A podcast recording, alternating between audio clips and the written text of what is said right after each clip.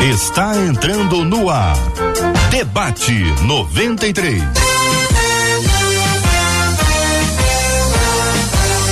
Realização 93 FM. Um oferecimento Pleno News. Notícias de verdade.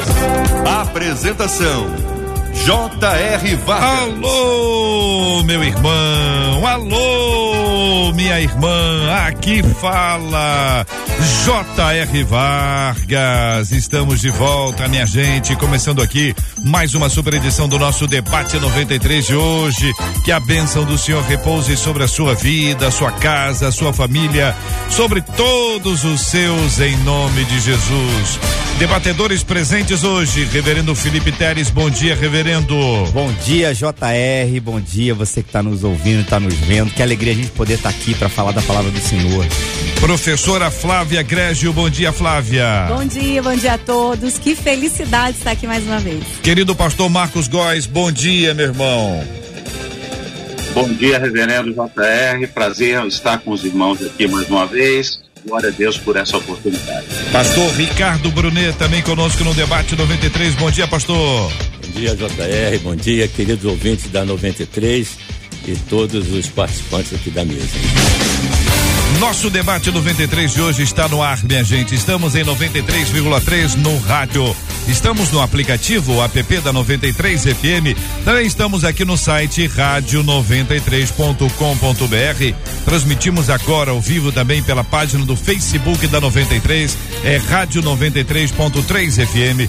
No YouTube 93 FM Gospel, 93 FM Gospel. E você pode encontrar a gente também nas plataformas de podcast. É só buscar Debate 93, que nós também estamos juntos aqui. Marcela Bastos, bom dia. Bom dia, J.R. Vargas, nossos queridos debatedores, é muito bom tê-los com a gente e os nossos ouvintes que já estão com expectativas a respeito do debate de hoje. Lá no Facebook, a Conceição Barbosa já chegou dizendo: ó, bom dia, sexta-feira. Eu estou esperando o debate 93, que aprendi a semana inteira e tenho certeza que hoje vou aprender um pouco mais. Lá no nosso canal do YouTube, a Ana Cristina Valdec disse: vai começar a melhor programação da manhã, não perco por nada. E no nosso WhatsApp, Viçosa Poliana, que está ligada lá de Viçosa, disse: ó, Viçosa está on no debate 93 aproveitar, Marcela, para saber o seguinte: olha só, onde de onde você está acompanhando a gente, está aqui no Debate 93, está assistindo a gente pelo Face ou pelo YouTube, ou está acompanhando a gente também de qualquer outra nossa plataforma, nosso site, nosso aplicativo, manda uma mensagem, tanto no Face quanto no YouTube, quanto no WhatsApp, dizendo de onde, de que, de que lugar, de que cidade, de que estado, de que país você está acompanhando o Debate 93. Vamos estar tá mencionando aqui a maioria possível dentro do programa de hoje, aqui você participando conosco do Debate 93, minha gente, que já está no ar. Muito bem, minha gente. Olha, uma de nossas ouvintes conta: infelizmente não guardei os preceitos do Senhor e cometi muitos erros durante a minha adolescência e juventude. Meus filhos estão crescendo e, junto com eles, o meu medo também. Eu tremo só de pensar que, quando for ensiná-los sobre temas delicados, eles me perguntem: Como foi com você, mamãe? O que fazer quando precisamos ensinar o certo quando nós mesmos não fizemos? Na hora de educar, o que pesa mais? Dizer ou viver? Como inspirar meus filhos a terem uma vida relevante quando nós mesmos não vivemos isso? Reverendo Felipe Teres, eu começo ouvindo o senhor sobre esse assunto, essa crise que bate em muitos pais, acompanhando a gente agora, pais, tios, avós, com medo das perguntas que chegam numa hora em que os temas delicados surgem. Bom, JR, é, acho que essa palavra resume bem aí que você adjetivou, é delicado mesmo. É, a verdade, ela não deixa de ser verdade, mesmo que a gente tenha obedecido ou não tenha obedecido. Eu acho que esse é um ponto fundamental aquilo que a gente passa para os nossos filhos, que a gente ensina para os nossos filhos, ainda que seja alguma coisa que nós não vivemos, nós não conseguimos viver, ainda que temos tentado, é aquilo que precisa ser passado, porque de fato é a verdade da palavra de Deus.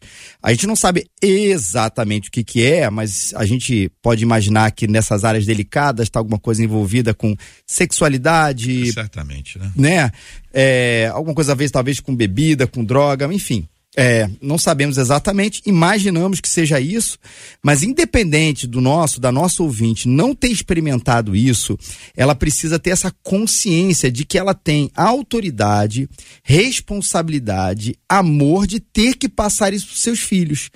É, até pelo exemplo negativo que ela tem. Não é uma coisa que você vai ali dizer de primeira, enfim, tem toda uma, uma, uma delicadeza para falar sobre esse assunto, mas para dizer que, infelizmente, não deu certo com ela Infelizmente a coisa não aconteceu como deveria acontecer, mas ainda assim não deixou de ser verdade, porque ela acredita tanto que mesmo quando ela desobedece, a verdade não deixa de ser verdade. Talvez partir por aí, mesmo sabendo, JR, que vai ser difícil. Porque se perguntar, vamos supor que seja a questão aí da, da sexualidade. E aí a criança, a adolescente, pergunta: tá bom, mamãe, tá bom, papai, mas você casou virgem? Uhum.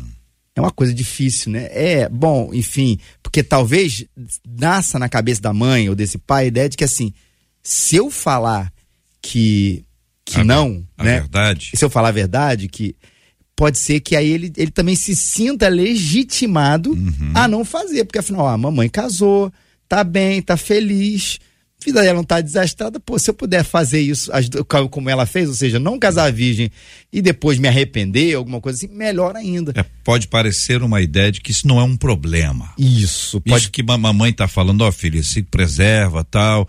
Aí a filha fala assim, ah, isso não é um problema. Se fosse um problema, mamãe não teria passado por isso, estaria aqui, mamãe. Não. E aí, Flávia, não é fácil isso é, aí. Eu tava, ele, eu tava ouvindo aqui, o reverendo estava pensando aqui, aquela frase que a gente ouvia da nossa mãe e a gente fala hoje, quando você for mãe, você vai saber como é que é. É exatamente isso. Na verdade, o que me chamou muita atenção aqui no, no texto da ouvinte foi, infelizmente, não guardei os princípios do Senhor. Ou seja, foi ensinado, ela que não guardou. E a, a, gente ensina os nossos filhos, mas eles crescem. Isso faz, faz as suas escolhas. É o que aconteceu com Sansão. Foi ensinado. Mas ele fez a escolha dele. O nosso papel como pai, como mãe, é falar, é orientar. E eles vão fazer a escolha deles. E a gente não pode influenciar nas escolhas deles. Eles vão fazer. Porém, essa ouvinte, ela fez a escolha dela, só que depois que ela errou, ela lembrou o que a mãe falou. Então, assim, eu, eu anotei três pontos aqui que, que é muito importante a gente ensinar para os nossos filhos nessa questão. Primeiro, é o arrependimento. A gente tem que ter o arrependimento. Então, eu fiz, ok, aconteceu comigo, não guardei os preceitos do Senhor e eu me arrependi. Então, eu preciso falar com os meus filhos: olha, comigo eu, eu, eu não guardei os, os, os, preceitos de Deus, mas eu não conhecia, não tinha intimidade ao Senhor. E hoje eu entendo que as pessoas inteligentes aprendem com os erros dos outros. Então não vai por esse caminho. Eu andei nesse caminho não deu certo. Então melhor você nesse caminho. Segundo, ah, e outra coisa. Às vezes o pai, ele erra lá atrás, e todos nós somos passivos de erro, mas às vezes eles fazem comentários desses erros como se fosse uma coisa assim, bacana né? Tipo assim, ai, eu, meu filho faz isso, mas eu, eu lembro de mim, eu me vejo nisso. Já ouvi essa frase? Eu me vejo nele, então é difícil de chamar atenção. Então houve arrependimento do que foi feito? Não houve arrependimento. Porque se tivesse tido arrependimento, ia se preocupar e não ia nem pensar nisso. E então tem que ter um arrependimento. Biblicamente, nós como pais temos que dar direcionamento, nós temos que direcionar e não só é, direcionar, mas fazer eles refletirem. Não é falar, eu proíbo, eu não quero, você precisa, né? Se for questão de sexualidade, você tem que casar virgem. Eu lembro que a minha mãe dizia que se a gente não casasse virgem, a gente ia trazer maldição pra nossa vida, pro resto da vida, a gente ia morrer com a maldição. Então a gente tinha um pavor da tal da maldição. E a gente era criança e ouvia isso. Mas não teve direcionamento. E ela fez o quê? Uma, uma pressão espiritual, psicológica, né? Não teve direcionamento. Deixa eu perguntar pro pastor Ricardo, pastor Ricardo, é, muitas vezes o assunto surge e alguns pais chegam a abrir o jogo demais, contam muitas coisas, às vezes até desnecessárias, respondem a perguntas que não foram feitas ainda. E às vezes o, o pai e a mãe, nesse caso, né, os pais, eles ficam tão assustados com esse tema que eles, eles não sabem como controlar essa informação. E de vez em quando eles, eles derramam sobre os filhos informações para as quais os filhos não estão nem preocupados e nem preparados para receber essa fala. Então, existe um tema delicado na nossa vida. A mãe e o pai estão acompanhando a gente. Vamos supor que você dá drogas. Então, esse é o tema. Então, o medo é esse. Eu vivi isso aí, não quero que meus filhos vivam e, e, e preciso contar para eles de uma forma que eles possam entender que eu fiz escolhas erradas. Então, esse é o tema específico tem a hora de falar, o jeito de falar. Como é que os pais conseguem identificar esse momento exato, pastor? A, a complexidade da relação humana é muito delicada, especialmente nesse momento de muitas informações que, que a sociedade humana atravessa. É, o papai e a mamãe que estão tá nos ouvindo precisa sim é, saber exatamente o momento. Aquela pergunta que o filho traz, aquele questionamento que a filha traz, ela não está buscando uma orientação plena. O papai e a mamãe ele vai precisar saber exatamente o que precisa falar naquele momento. O uso da maconha é lícito ou não é lícito? Posso ou não posso?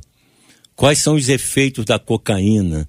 E como é esse processo do, do uso do crack, que hoje está num avanço lamentavelmente destrutivo e está mexendo com o caminho da sociedade? Eu costumo dizer uma coisa, JR e todos queridos aqui da mesa, e você, querido ouvinte. É, talvez o nosso olhar precisa voltar mais para os pais do que para os filhos. Nós, pais, pai, mãe, avô, avó, nós não fomos devidamente preparados mentalmente, emocionalmente, fisiologicamente para tratar com essas demandas. E nós entramos em pânico quando as circunstâncias chegam e elas vão chegar. E elas têm chegado na história de nossas casas, das nossas famílias, da, da, das famílias do mundo cristão. E nós precisamos estar preparados emocionalmente. Eu costumo dizer o seguinte: demos muito tempo, passamos muito tempo buscando e, buscando conhecimento na área do saber, na área da informação, na área da, da prosperidade, da, da, é, da riqueza, do sucesso, e isso tem seu espaço, é muito importante.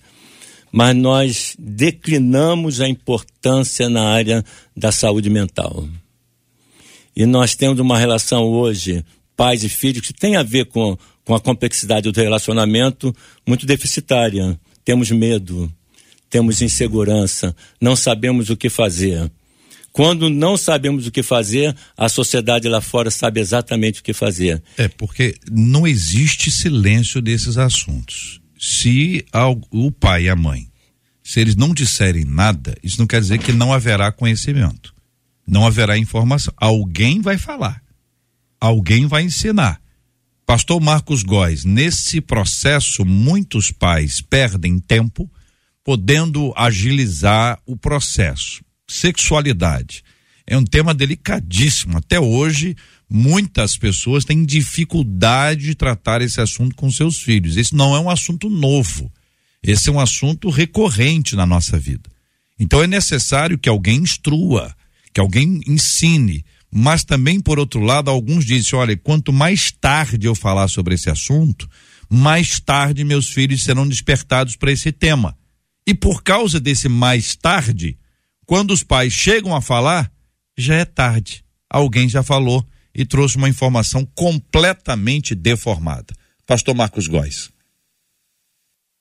É, aqui em casa, a gente optou apesar de não termos sido criados assim, optamos por dialogar com os nossos filhos, desde pequeno. Conversar com eles e dar a eles a oportunidade de questionarem, de questionarem as nossas atitudes, entendeu? O porquê, pai, eu não posso fazer? Por que você está fazendo isso? O porquê disso? Então, nós principalmente Valéria, minha esposa, ela, ela optou por essa situação, porque muitos de nós não fomos criados assim. Nós apanhávamos e não sabíamos nem por que estávamos apanhando. A verdade era essa. Às vezes a gente apanhava pelo que ainda ia acontecer, já ganhava uma surra de lambuja pelo que ia acontecer ainda. Então, a gente optou por isso.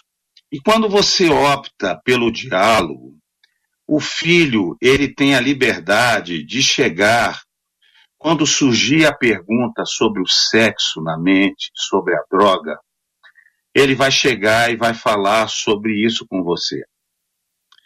Por exemplo, um, um exemplo com o meu filho menor. Um dia ele chegou em casa com um apontador da escola. E nós, pais, olhamos a mochila, né? Ver se está tudo certinho, o material está ok, se tem bilhete da professora, e vimos aquele apontador. E aí perguntamos a ele de quem era aquele apontador. E ele ficou em silêncio. Aí nós falamos, pode falar, o que foi que aconteceu? Não, o meu coleguinha me emprestou, botei na bolsa e trouxe. E aí nós ensinamos a ele, nessa oportunidade de diálogo, de que isso era um roubo e que Deus não se agradava desse tipo de coisa. Então, as oportunidades, elas, elas existem quando existe diálogo. E essas perguntas, elas virão, entendeu? Virão, por exemplo, quando uma menina que chega na idade da menstruação acontece o, o, o, o devido a, devido ocorrência, ela, se ela não tem uma informação, entendeu?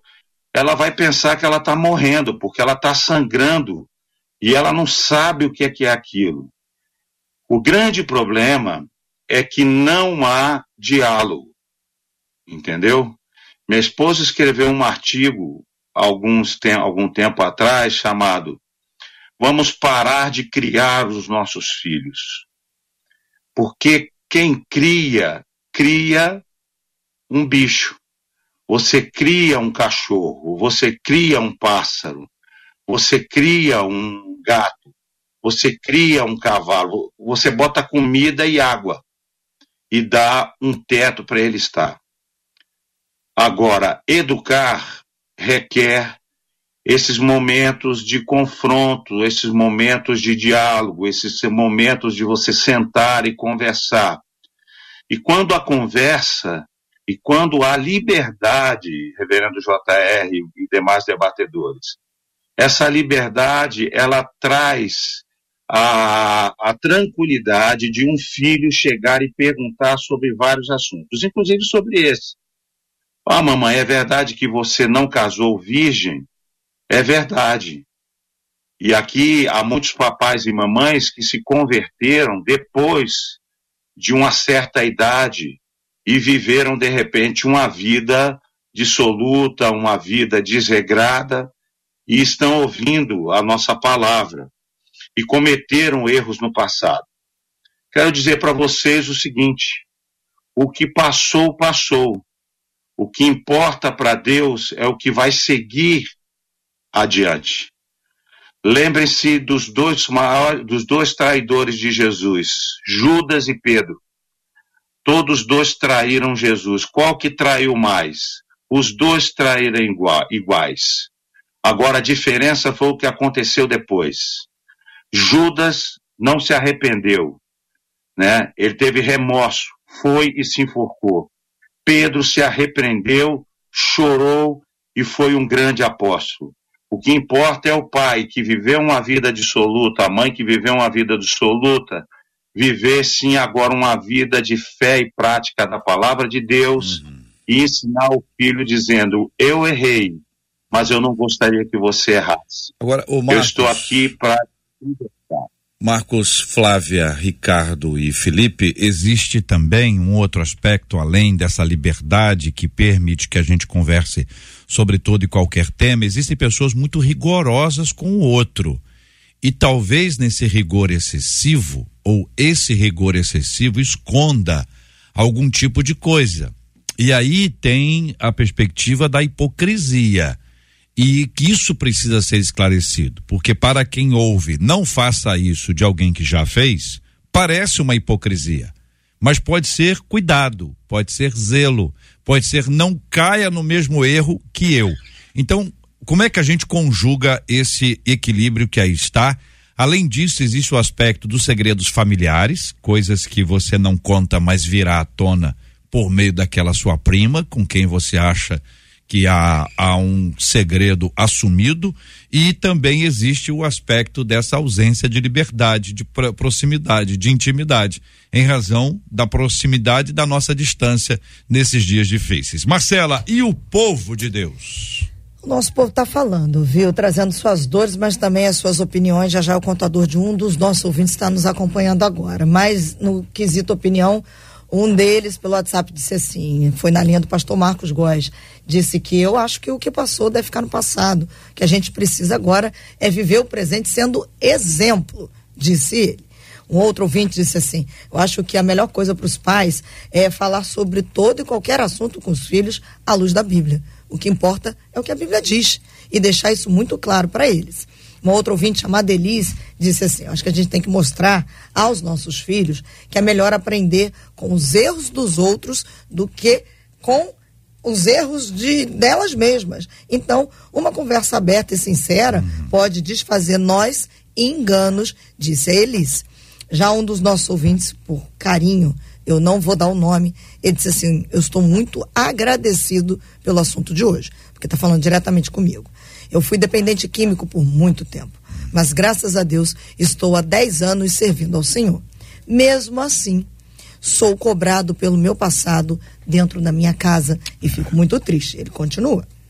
A minha esposa toda hora fala a mesma coisa. Temos um filho que tem problemas com bebida. E aí eu não posso falar nada sem ser confrontado pela minha esposa, diz esse ouvinte que está nos acompanhando agora. E Flávia, parece que a dificuldade da nossa ouvinte é apagar a história que já aconteceu. A dificuldade dele é de enfrentar esse tipo de acusação contínua. No meio dos dois tem um filho, já em, absolutamente absorvido pelo álcool. É, de repente ele quer até apagar a história, mas a esposa não deixa, né? Fica com o espírito de acusação. E o inimigo, um dos papéis dele é isso, é acusar, né? É, a gente precisa realmente, primeiro, vigiar as nossas palavras, é, eu achei muito bom que o pastor Marcos falou, eu concordo com tudo que ele disse, mas eu só queria pontuar uma coisa. Quando os nossos filhos vierem para fazer algumas perguntas para nós, nós temos que ter em mente sobre a, ter o cuidado da maturidade da criança, se é o tempo para ouvir determinadas coisas. Uhum. Então é muito importante quando vier com um tipo de pergunta você perguntar onde você ouviu isso. Uhum. Eu me lembro que a minha filha, é, ela devia ter uns 6, 7 anos, a minha do meio falou pro pai assim: pai, o que, que é sexo? E na hora ele falou assim: Mas onde você viu escrito isso? Aí ela pegou e falou assim: No livro, e mostrou para ele. O que que era? Era é, sexo feminino e sexo masculino. Uhum. Então, se ele não tivesse perguntado o Deu que, até que um alívio, era, né? Na foi, graças a Deus. Aí ele respondeu: Ele falou: Não, menina é sexo feminino e menina é masculino. Ela, ah, tá. Uhum. Então, imagine se ele não tivesse perguntado onde ouviu. Então, a gente tem que ter cuidado pra gente não adultizar as crianças uhum. com determinadas perguntas que ouve tudo, gente. Hoje as crianças ouvem tudo. Então, cuidado de como a gente vai vai falar isso para as crianças, que certamente o pastor Marcos tem, eu não tenho dúvida Lógico. disso. Então, assim, é, tenha sabedoria de perguntar ao seu filho Flávia, onde que ele ouviu. É, é, na sua opinião, você é uma, uma educadora, né? Espera perguntar ou toca no assunto para ver se a criança tem algum tipo de informação? Olha, eu acho que a gente consegue perceber o tempo. É? Consegue perceber o tempo. Por exemplo, uma menina de 10 para 11 anos, você começa a perceber que ela está começando a ficar sensualizada. Uhum. Então ela tá se ela descobre que ela tem voz, o corpo dela começa a mudar, então você precisa conversar com ela. Então eu, eu penso muito que dá sinais dá sinais. Então, você tem uma menina que está sentando de uma forma diferente. Você tem um menino que vai assistir televisão e está se tocando. É o tempo de falar. Uhum. Então, a gente percebe os sinais da criança. Eu e, tenho. Uhum.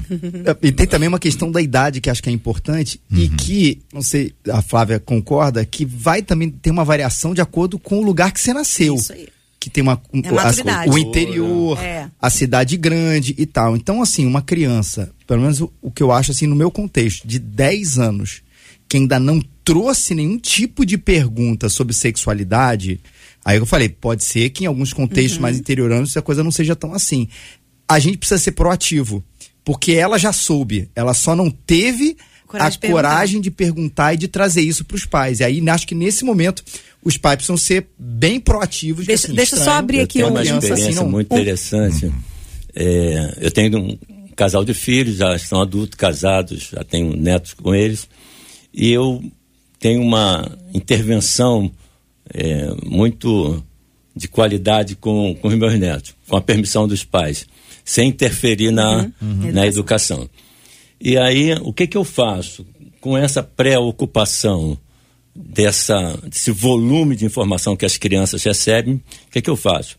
Eu chamo periodicamente e eu divido vários papéis com assunto específico: sexo, drogas, felicidade, Deus, é, justiça, verdade, mentira, e escondo.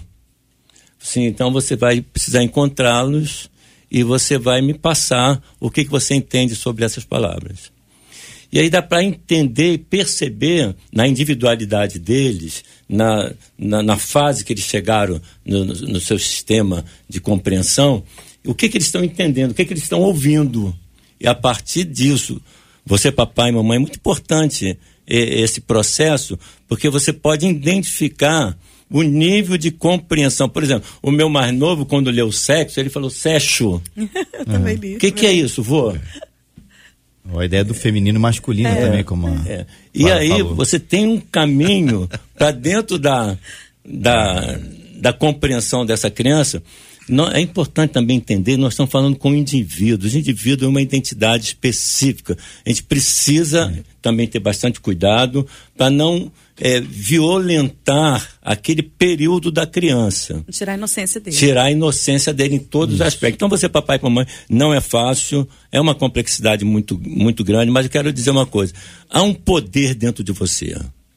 Efésios 3,20 diz que Deus é poderoso para fazer muito mais além do que pedimos ou pensamos, segundo o poder que em nós opera. Esse poder é Cristo, é o Espírito Santo, é a luz, e ele vai te dar sabedoria, ele vai te dar sensatez, graça. Hum. E outra coisa muito importante, seja vulnerável, esteja aberto, aberta, para não, não, não feche a porta não use de autoridade ou autoritarismo nesse momento. Ouça essa criança.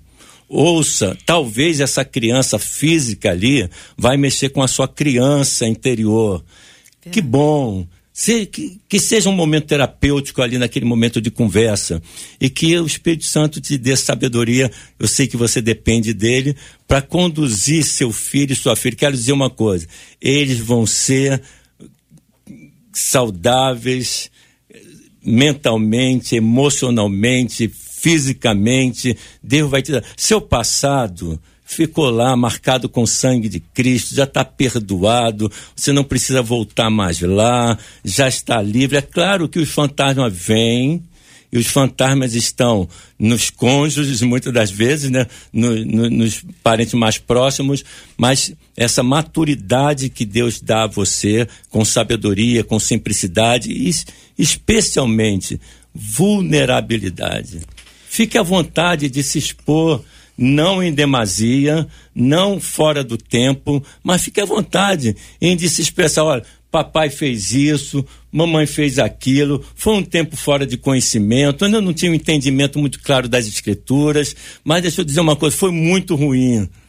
Foi muito maléfico, não foi bom para mim naquela ocasião e me trouxe sequela. Você não precisa necessariamente a informação, por isso eu, eu quero dizer, busque algumas coisas importantes, uma terapia papai e mamãe, busque uma terapia, terapia, busque conhecimento, informação, alargue sua consciência, alargue seu entendimento, sobretudo, busque a direção do Espírito Santo nas escrituras, que você vai ser muito bem sucedido e vai ter, vai fortalecer e possibilitar a relevância dos seus filhos. E Jota, eu acho também que é importante entender essa, essa progressão dessa conversa, né? Que muitas vezes, quando vai falar em relação à questão da, da sexualidade, que vai vir é, desde a questão ah, de como os bebês nascem, que muitas vezes é, o meu mais velho tem essa consciência. Eu falo assim com, é, com todo carinho e respeito aqui, falando, é para eles é um, é um. É que nem encher um tanque de gasolina. Né? Que a, a bomba bota ali na, na, na parte da gasolina, botou ali, resolveu o problema e aí é, o, a, a, criança tá a, a mãe tá grávida. Então ele não tem essa consciência ainda do prazer, da, é, porque é uma coisa que vai para além, uhum. né? Vai depois. A gente pode ir também progressivamente. O mais novo, que ainda não está ainda ciente desse assunto, o assunto vem aqui, que é isso? Como é que vem? É, vem na barriga da mamãe. Isso é uma coisa clara, porque ele já vê outras uhum. barrigas aí acontecendo. Mas vem como? Vem com amor. E que não é mentira isso. Então acho que a questão do amor, depois para a questão meramente biológica, para você chegar na questão do prazer, e aí nessa hora do prazer o tema já se descortina, e aí você vai falar dos limites, da heterossexualidade, do casamento. Uhum. E aí é, é, é para falar dessa progressão. E também, quando vai falar de erro, também falar do acerto. Eu acho também, aí eu acho que é uma crítica que eu acho que a, a igreja faz muito. Quando fala desse assunto, JR, a gente sempre vai falar do problema do erro a gente dificilmente vai falar da beleza do acerto. Verdade. Então fica o, o, muito não pode, não pode. E repito, é não pode mesmo. Mas como é que a gente poderia imaginar uma vida monogâmica, é, casta, ou seja, guardada até o casamento? Vamos imaginar e vamos buscar a beleza de viver esse assunto, não apenas enfatizando não, mas entendendo a possibilidade e a beleza da ética cristã sexual do sim que Jesus Cristo colocou pra gente. Porque ele não falou isso, é, a Bíblia não conta pra gente o espere até o casamento como um problema, hum. né? Ó, vou punir a humanidade.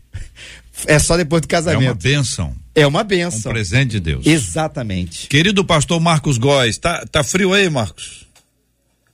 Tá frio. Tá começando a esfriar. Eu tô vendo aí. É um pouco. Tô sentindo aí, só daqui eu já tô sentindo esse frio aí. quando, quando tá o, o, o, querido pastor Marcos Góes, amado pastor Marcos Góes, é, é possível que algumas pessoas, eu vou fazer aqui um paralelo para ouvir a sua opinião. Existem pessoas que contam testemunhos que valorizam o erro. Valorizando o erro. Não valorizam a graça e nem os acertos. É, aliás, durante muito tempo, até eu acho que hoje deu uma, deu uma diminuída. Durante muito tempo, o marketing foi feito exatamente em cima disso. Aí apareceu alguém, o fulano vai contar um testemunho, ele assaltou dois bancos. Aí o outro disse assim, ah, dois bancos, iniciante. Aí aparece o outro que assaltou 10 bancos. Aí o outro, ih, 10 bancos, rapaz, importante eu tenho aqui. E aí começa uma, uma, uma, uma, uma estrutura de quanto pior, melhor. Isso no, no quesito ah, testemunho. Abordando essa, essas, essas histórias com os nossos filhos, muita gente pode querer contar histórias e como se fosse com, com muita glória, né? Com muito orgulho daquilo que foi feito no passado. Estou voltando aqui colocando os dois aspectos aqui no, no paralelo para ouvir a sua opinião. O que que a gente deve contar? E se tiver, e se alguém percebeu agora ouvindo a gente que contou certas coisas com orgulho, na verdade está feliz em dizer que assaltou banco, que fez isso, fez aquilo, ou que teve muitas mulheres, ou que teve muitos homens, ou que bebeu, fumou e tal. Lá no final, a graça de Jesus me alcançou, em nome de Jesus, amém. Acabou o culto. Como é que lida com isso, querido pastor Mar Marcos Góes? Ajuda a gente aí, irmão. Eu estava me lembrando, é, quando Marcela me passou o tema, eu estava me lembrando dos reis e de alguns profetas de Israel. A gente está lendo a Bíblia novamente, de novo, again, e aí a gente começa a olhar que realmente, quando começo a falar de alguns reis, eles, a Bíblia traça um leve e sucinto relato. O rei tal fez o que era mal perante o Senhor. Mas o seu filho, aí vem, lascando, derrubou os ídolos, fez não sei o que, tacou fogo em Baal e tal e tal, e aí arrebenta de coisas boas que voltou ao caminho que o Senhor se agradava, entendeu? Eu acho que o erro ele deve ser comentado como somente uma referência assim básica e simples. Vou contar uma experiência. Tem um cantor muito conhecido, eu não vou dizer o nome dele, mas ele era de uma banda é, muito conhecida de rock. E a gente veio viajando de Miami para o Rio de Janeiro e ele confessou algo para mim muito triste. Ele falou assim: Eu me entristeço, porque quando as igrejas me chamam, não é para me contar o testemunho da minha vida transformada, Mas as pessoas querem saber os detalhes sórdidos de como era a minha vida pregressa, de quantas mulher, mulheres eu pegava dentro do ônibus, de quantas, quantos cigarros de maconha, ou de quanto eu fumava de cocaína. Então, esse detalhe era que era o detalhe mais relevante no culto. Essas experiências as pessoas saboreavam. E o final, a transformação que eu queria contar, o milagre que aconteceu, como Jesus me alcançou, isso ficava praticamente para o final do culto. Isso me matava por dentro, porque eu não queria lembrar da minha vida velha.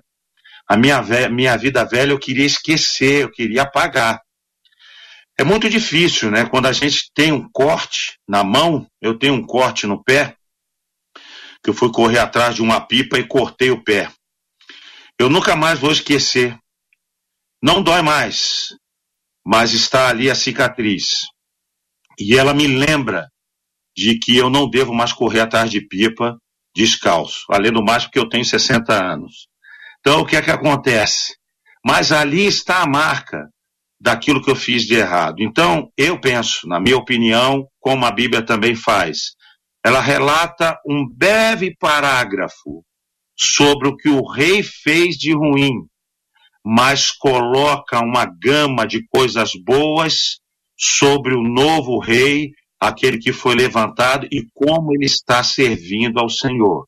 Portanto, eu acho que o que devo trazer à memória é aquilo que deve me dar esperança como diz Lamentações de Jeremias. 11 horas e 37 minutos na 93. Marcelo, os nossos ouvintes estão interagindo, né? Seja pelo WhatsApp, a nossa página no Facebook, o nosso canal no YouTube. O Debate 93 está sendo transmitido agora, gente pelo rádio em 93,3, pelo aplicativo app da 93 FM, pelo nosso site rádio93.com.br, pela página do Facebook da 93 é Rádio 93.3 FM, pelo canal do YouTube que é 93 FM Gospel e também estamos aqui no podcast que você pode buscar nas plataformas. O debate está disponível, indo ainda mais longe, mais abrangente, para estar ainda mais perto dos nossos maravilhosos ouvintes. E nos acompanhando atentamente, a gente tem o hábito de dizer, né? Em algumas edições a gente já disse isso aqui, que o Debate 93 é um programa real, feito por pessoas reais, para pessoas reais. E essas pessoas reais estão nos acompanhando agora. Então eu tenho dois casos de duas pessoas que estão nos acompanhando nesse momento. Uma delas diz assim: passei por isso ontem. O meu filho de 12 anos eu peguei assistindo a um vídeo pornográfico com relação entre pessoas do mesmo sexo. Ela disse: Eu pedi muita sabedoria a Deus para conversar com ele, porque eu era desviada. Voltei para a igreja há três meses. E durante esse tempo em que eu estava desviada, eu conversava, bebia junto com ele e tratava essa questão da pornografia e do relacionamento entre pessoas do mesmo sexo como se fosse a coisa mais comum do mundo. E agora eu já não sei o que fazer. Pergunta ao ouvinte.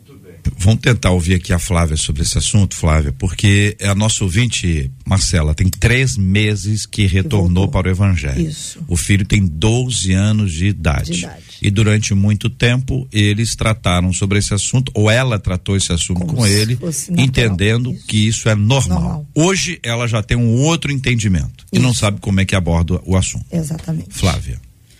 Então, ela ainda é um bebê, né, na fé, tá aprendendo, então provavelmente ela deve ter uma igreja e precisa ter um pastor que oriente ela a lidar com essas situações também. E eu achei interessante também que ela comentou que ela bebia com o filho também, né?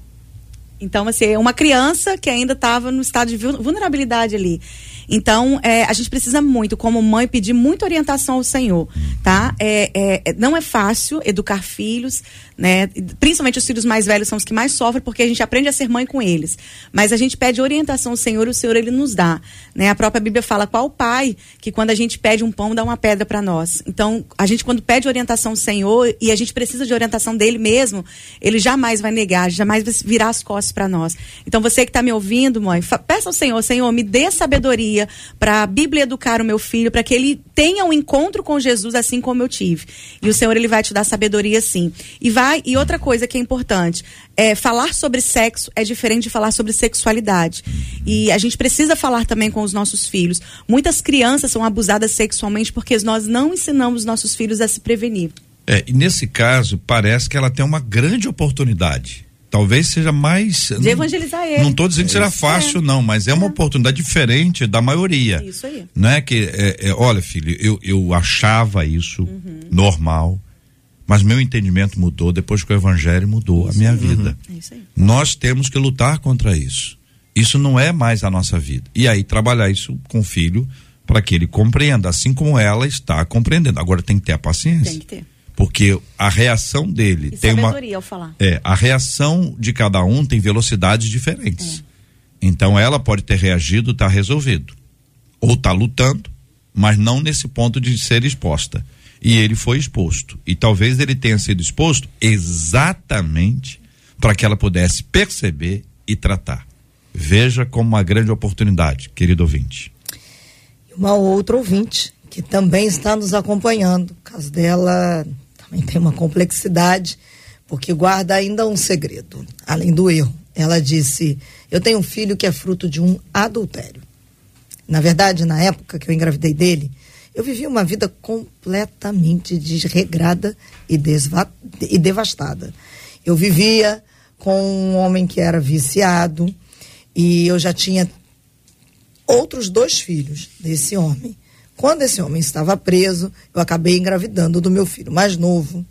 Abri o jogo para esse homem, terminei, sendo que o meu filho, esse mais novo, fruto do adultério, começa a perguntar pelo pai, porque vê os outros dois irmãos falando sobre o pai e eu realmente não sei o que dizer. Ele acha que é, os avós dos irmãos são os avós dele e ele diz assim: eu, ela, ela disse assim, eu sou convertida há quatro anos, uh, tenho os criado nos preceitos do Senhor, mas realmente eu não consigo lidar com os vestígios do meu passado, diz ela. Amo muito meu filho e tenho medo de que quando ele se torne maduro, ele não me perdoe, é, diz essa ouvinte. Pastor Ricardo, é uma questão é, é, delicada, né? Uma questão muito difícil de tratar, é uma mentira, ela está consciente disso, do seu próprio erro. O filho não tem noção do que está acontecendo, provavelmente os outros dois filhos também não. Mas isso é uma bomba relógio. Em algum momento isso aí virá à tona. E aí nós precisamos de uma direção para essa nossa querida ouvinte e para quem mais estiver passando por algo assim. A, a nossa mente natural, eu costumamos, nós costumamos chamar de mente, nossa mente egóica, ela tem uma necessidade muito grande de responder, de, de atualizar as demandas. E eu queria dizer para você, mamãe, é, não precisa responder. Acolha. Talvez seja esse momento para você acolhê-lo, ouvi-lo, abraçá-lo, abraçá-lo. Muitas vezes nós vamos tropeçar nas nossas respostas por causa das nossas ainda limitações, nossas situações mentais, emocionais. Mas um abraço, um abraço sem fala, um abraço de misericórdia, de acolhimento, quem sabe um abraço de lágrimas. Você que tem o Senhor Jesus na sua vida, ele próprio vai te ajudar enquanto a sua ação for de acolhimento, de aproximação. Não busque muito nesse momento resposta. Ah, é, um, é um momento de, de complexidade muito alta, muito elevada. E nem sempre nós temos resposta para tudo e não vamos ter resposta para tudo. Mas um abraço, um acolhimento, uma fala de misericórdia e compaixão, às vezes uma lágrima vai curar, vai curar, vai restaurar, vai responder. Eu tenho um, um, uma situação, um, uma experiência muito interessante. Uma ocasião tinha, eu fui fazer uma visita, JR. Uhum. É, alguém me chamou, estava dentro de uma casa fazendo uma visita e alguém em caráter de urgência me chamou. E eu fui lá é, atender essa demanda.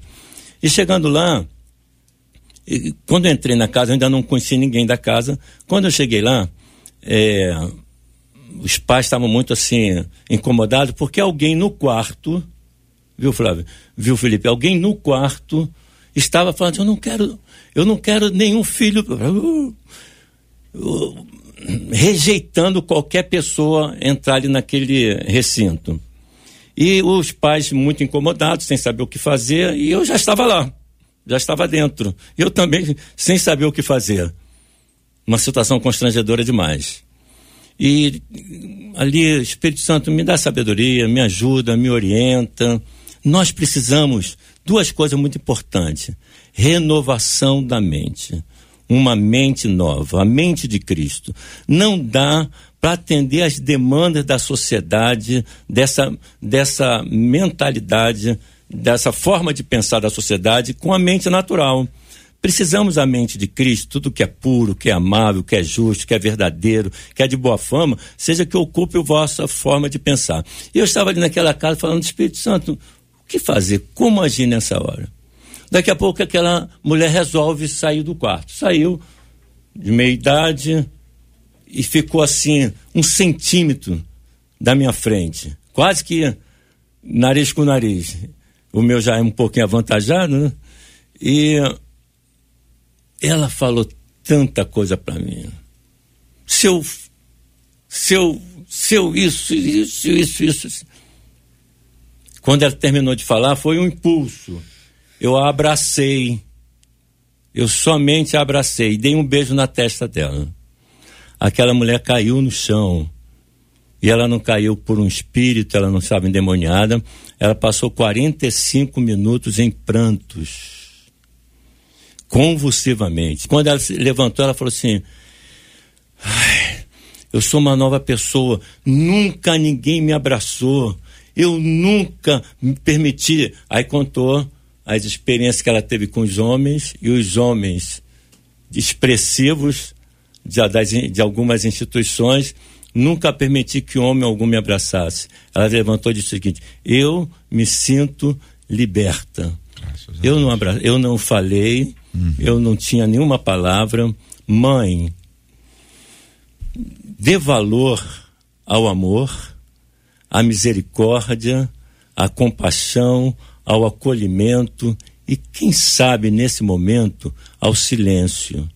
Uhum. Acolha, abraça o Espírito Santo está ouvindo e vai cooperar com o seu gemido e vai lhe dar sabedoria e graça para solucionar essa demanda. Eu não tenho dúvida disso. Pastor Felipe. Mas é, além do acolhimento, ele é necessário, como o JR falou, por ser uma bomba relógio, de que essa criança ela seja informada sobre quem é o pai, sobre a origem e a diferença da sua família, né? De que, pelo que eu entendi, Jota, uhum. ela é um filho de um, de um, de um relacionamento e ela tem dois filhos de um outro relacionamento. Um outro relacionamento. E todos acham que é tudo do mesmo relacionamento. Então, é, os isso... outros filhos acham que é do mesmo relacionamento. relacionamento. Isso. isso. É, isso. mas em algum momento essa criança precisa ser informada desse assunto, acolhida com, com muito carinho, com muito amor, mas não dá para passar a vida inteira é, escondendo essa verdade que é direito dela saber né? E também não dá para achar que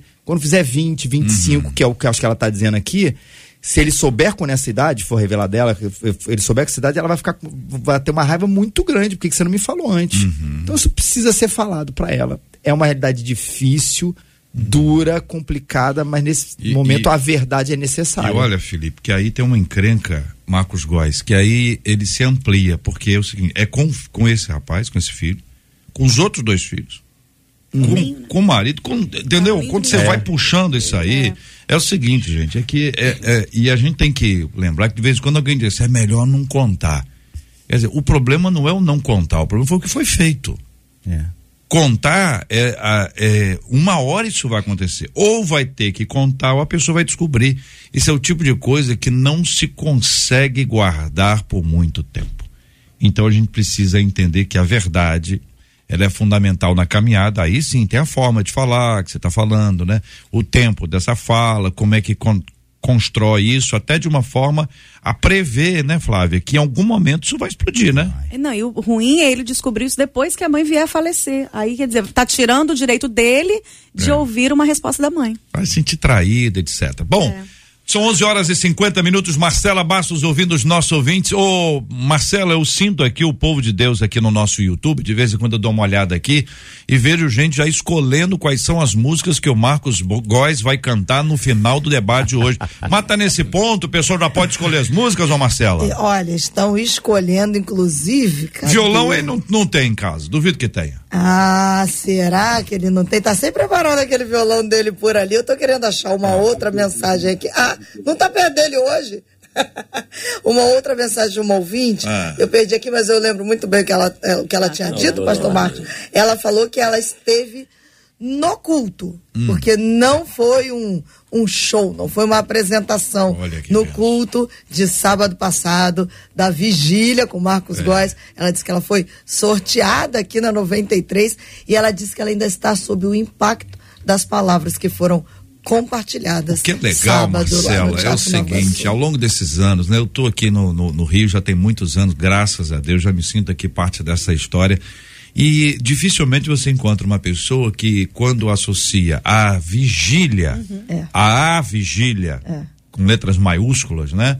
É, não associa a Marcos Góes. É isso aí. Que é assim, é uma associação maravilhosa, né, Marcos? Porque tem tanta coisa ruim para ser associada hoje, quando a gente associa o seu nome, a sua história, a um tempo de adoração, de louvor, e de busca na presença de Deus, um período marcante da nossa história, o que a gente é que a gente às vezes esquece que aquilo que foi semeado no passado e é colhido hoje, ele foi semeado por muitas pessoas de diversas formas. Eu, eu entendo essa, essa história. A gente está aqui no, no, no rádio.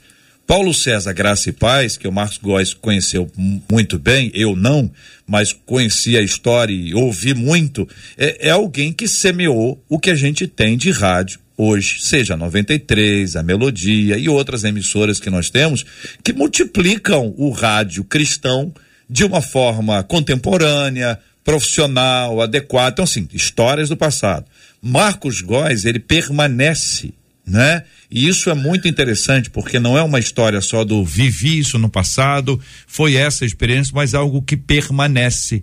Está dentro daquela ideia de ser perene, o que nos traz aqui muitas alegrias. E como eu vi o violão ali, eu tenho impressão, Marcela, que daqui a pouquinho a gente pode ser, pode ser, quem sabe a Pode gente ser, né, ouça ver algumas estar canções aqui no final. Eu quero terminar aqui, JR, trazendo o coração de vários pais e mães que estão de fato agradecendo pelo debate de hoje. Mas muito mesmo. Chegam a colocar emojis chorando, dizendo que um chegou a dizer assim: o que vocês estão nos ensinando hoje é um mestrado para a vida. E é, é aqui, ó, é debate lindo, muito obrigada. Algumas mulheres dizendo: crio meus filhos sozinha e ouvir da parte de vocês esse ensinamento tem sido uma bênção da parte do Senhor. E aí eu quero aproveitar, JR, é, e dizer: esse debate vai ficar disponível É. compartilha, vê novamente, envia para alguém, porque a gente sabe que as palavras liberadas hoje aqui tem muito para reverberar, tem muitos corações para serem encontrados.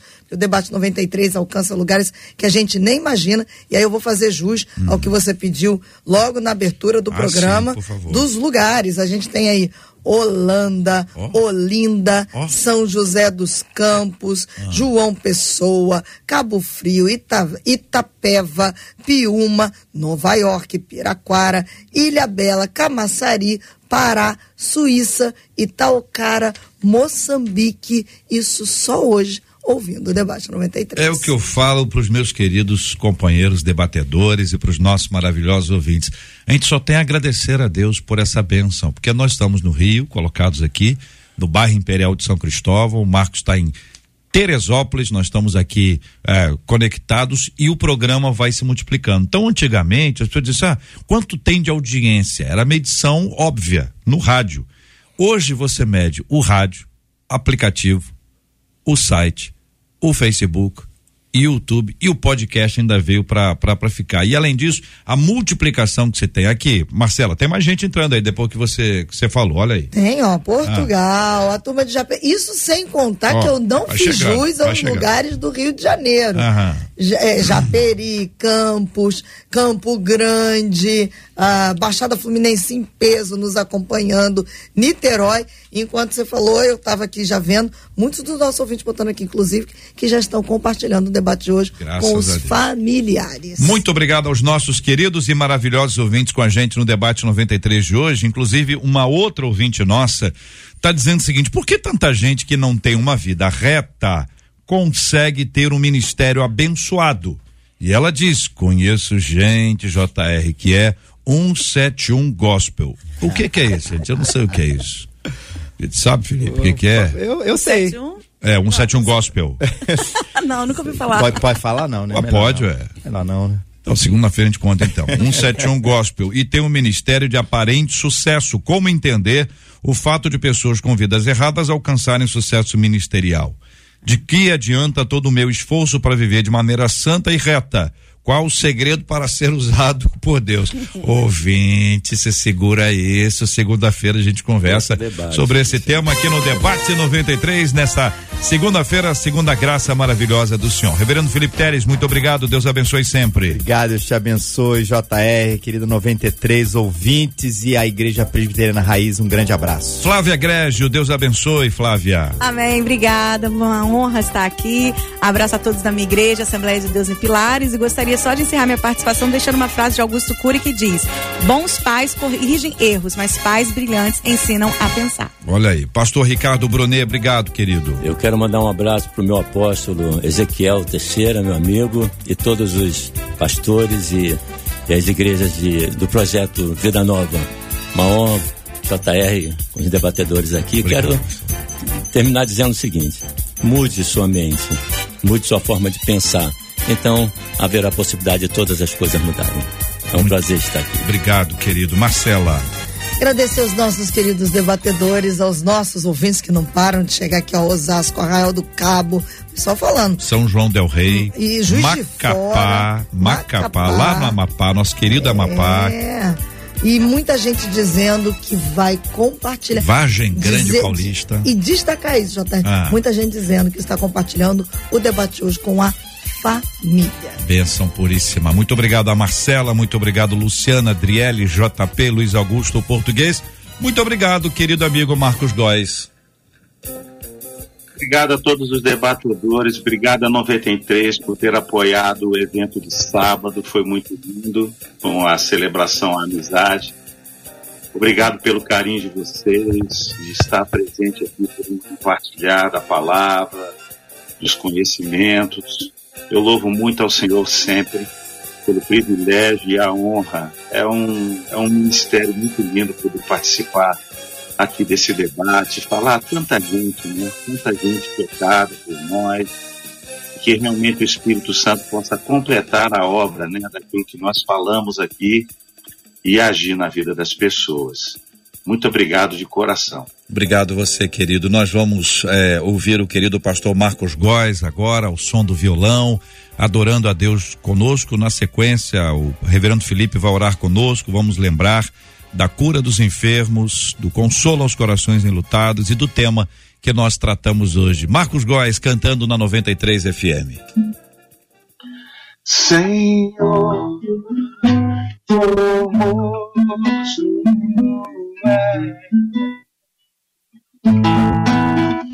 tua face eu quero ver.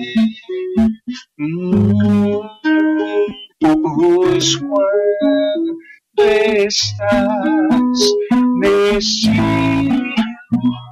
lugar, tua graça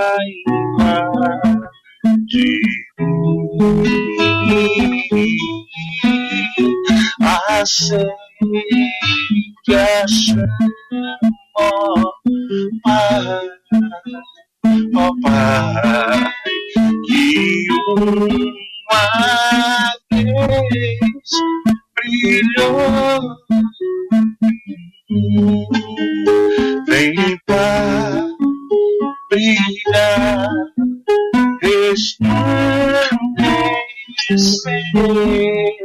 o meu primeiro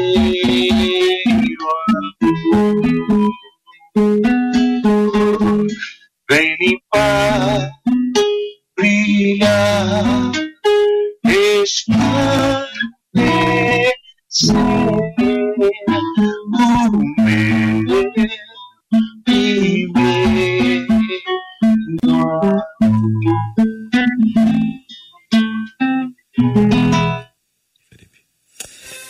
Muito obrigado, Deus, por esse dia, por esse debate, Senhor. Nós pedimos ao Senhor que o Senhor possa abençoar cada ouvinte que está aqui, Senhor, nesse momento que foi profundamente tocado, desafiado, Senhor, para um tema tão delicado, Senhor.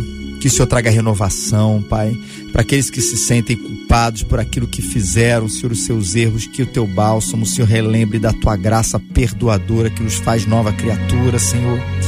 Que o Senhor também possa trazer instrução, sabedoria vindo da tua parte, Deus, para aquelas conversas difíceis, mas necessárias, Senhor, com os nossos filhos. Para que a tua palavra ali seja semeada e que ela assim frutifique, Senhor, alertando o Senhor para esse santo e maravilhoso evangelho que transforma todas as coisas, que transforma a nossa maneira de ver tudo, a sexualidade, Senhor, a relação com a vida, com esse mundo, Senhor. Ajuda, Senhor, a gente passar isso para os nossos filhos e os nossos filhos crescerem, Senhor, amando ao Senhor e o teu reino e os teus princípios para a glória do teu nome, Senhor. Abençoa os que sofrem, os que estão doentes, que a tua cura e, Senhor, o teu alívio possa vir sobre a vida deles em nome de Jesus. Amém, Senhor. Que Deus te abençoe. Você acabou de ouvir Debate 93.